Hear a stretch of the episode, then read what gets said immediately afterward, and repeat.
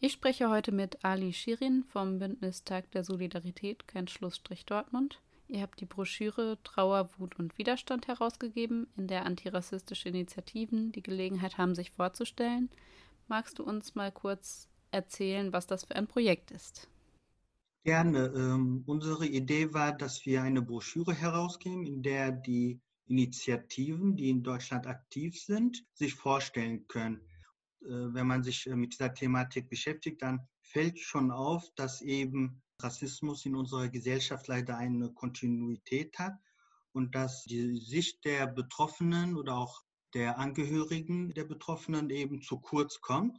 Ibrahim Aslan, der Überlebende des Mühlenanschlages, sagt ja immer wieder, dass wir oftmals die Namen der Täterinnen wissen, aber nicht äh, die Namen des Opfers oder der Opfer.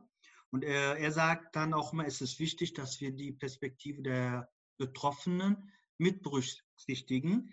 Und da war eben äh, wichtig, dass wir eben mit dieser Broschüre die Aufmerksamkeit äh, auf die Angehörigen lenken können. Die Gefahr rechten Terrors ist erschreckend aktuell. Was verbindet die Initiativen, die ihr vorstellt? Welche Rolle kann die Arbeit für Betroffene rechter Gewalt und Rassismus spielen? Das Engagement der vorgestellten Initiativen hat viele Gemeinsamkeiten etwa die Forderung nach Aufklärung und Konsequenzen sowie die Erinnerung an die Betroffenen rechten Terrors und rassistischer Gewalt. Seit Jahrzehnten wiederholen sich rassistisch motivierte Ausschreitungen, Angriffe oder Morde. Zum Beispiel der NSU-Komplex ist ein gutes Beispiel, dass äh, eben nach wie vor nur von einem Trio ausgegangen wird, der gemordet hat, aber eben das Hilfsnetzwerk dahinter wurde nicht aufgeklärt.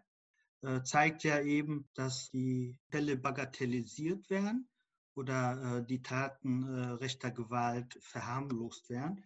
Und die Initiativen können auch eine wichtige Stütze für die Betroffenen sein.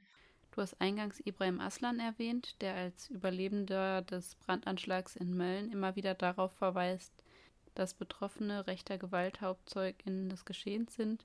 Kannst du dafür eventuell ein Beispiel aus der Broschüre nennen, dass Betroffene für sich selbst sprechen und aktiv handeln und dass ihre Stimmen vielleicht auch vermehrt gesellschaftlich wahrgenommen werden? Ein gutes Beispiel ist ja die Initiative in Hanau, die ja jetzt auch äh, ein Ladenlokal angemietet haben, um eben äh, diese Erinnerungs- und äh, Gedenkarbeit mit den Betroffenen umsetzen können und natürlich dann auch ihrer Forderung Nachdruck verleihen können. Und wir dürfen nicht vergessen, die Initiativen leisten auch einen Beitrag dazu, dass die Opfer nicht äh, zu Tätern gemacht werden.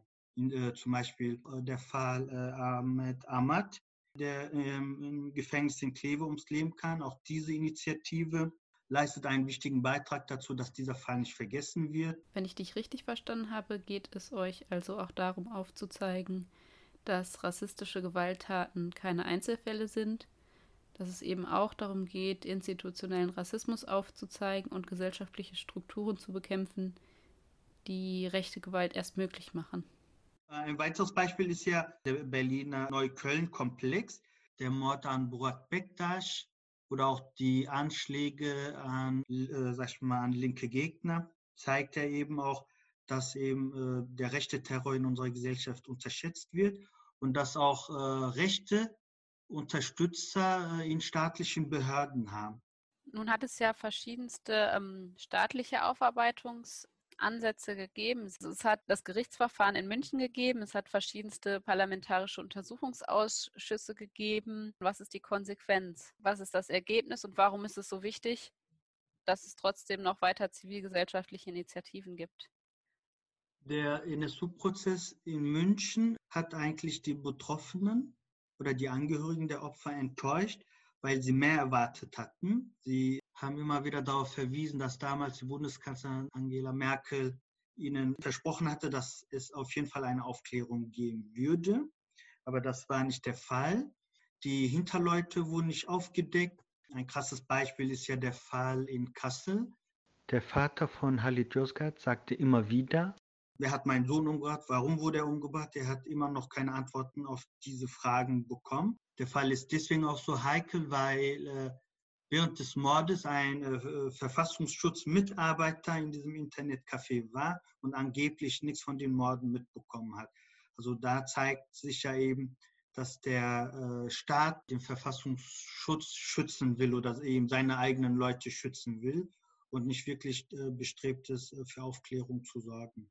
Wie kann man angesichts rechter Chatgruppen in der Polizei, ähm, NSU 2.0, weitere Anschläge und Morde den Mut nicht verlieren? Was gibt Hoffnung und Kraft, weiterzumachen? Das ist eine sehr gute und berechtigte Frage, auf die es keine leichten Antworten gibt. Ähm, auf jeden Fall ist es wichtig, dass eben die Betroffenen oder auch die Angehörigen der Opfer auf jeden Fall Solidarität erfahren, dass sie merken, dass sie nicht allein sind und dass sie mitbekommen, dass es also viele Menschen in unserer Gesellschaft gibt, die äh, wie sie auch Aufklärung fordern. Und es gibt ja auch viele Angehörige, die sagen, wir möchten oder wir setzen uns deswegen ein, weil wir wollen, dass eben keine anderen Väter, Mütter, Schwester, Brüder äh, leiden müssen, dass äh, rassistische Morde sich nicht wiederholen. Das ist die Hoffnung der Betroffenen, der Initiativen, sich weiter dafür einzusetzen, dass eben der Rassismus in unserer Gesellschaft bekämpft wird und rechter Terror wirklich ernst genommen wird. Handelt endlich äh, gegen Rassismus, denn Rassismus tötet. Ja, das sind doch gute Schlussworte unseres Gesprächs, wenn auch kein Schlussstrich. Es gibt noch viel zu tun. Danke für dieses Gespräch und das empowernde Projekt. Ich danke auch. Die Broschüre Wut, Trauer und Widerstand erscheint in diesen Tagen. Broschüre gibt es zum Download auf der Seite des Bündnistag der Solidarität kein Schlussstrich Dortmund und nach dem Lockdown dann auch hoffentlich in der gedruckten Version im Nordpol. Wer nicht so lange warten möchte, kann die Broschüre auch gegen Zahlung der Portokosten bestellen und bekommt sie dann zugesendet. Weitere Informationen dazu findet ihr auch unter diesem Beitrag verlinkt.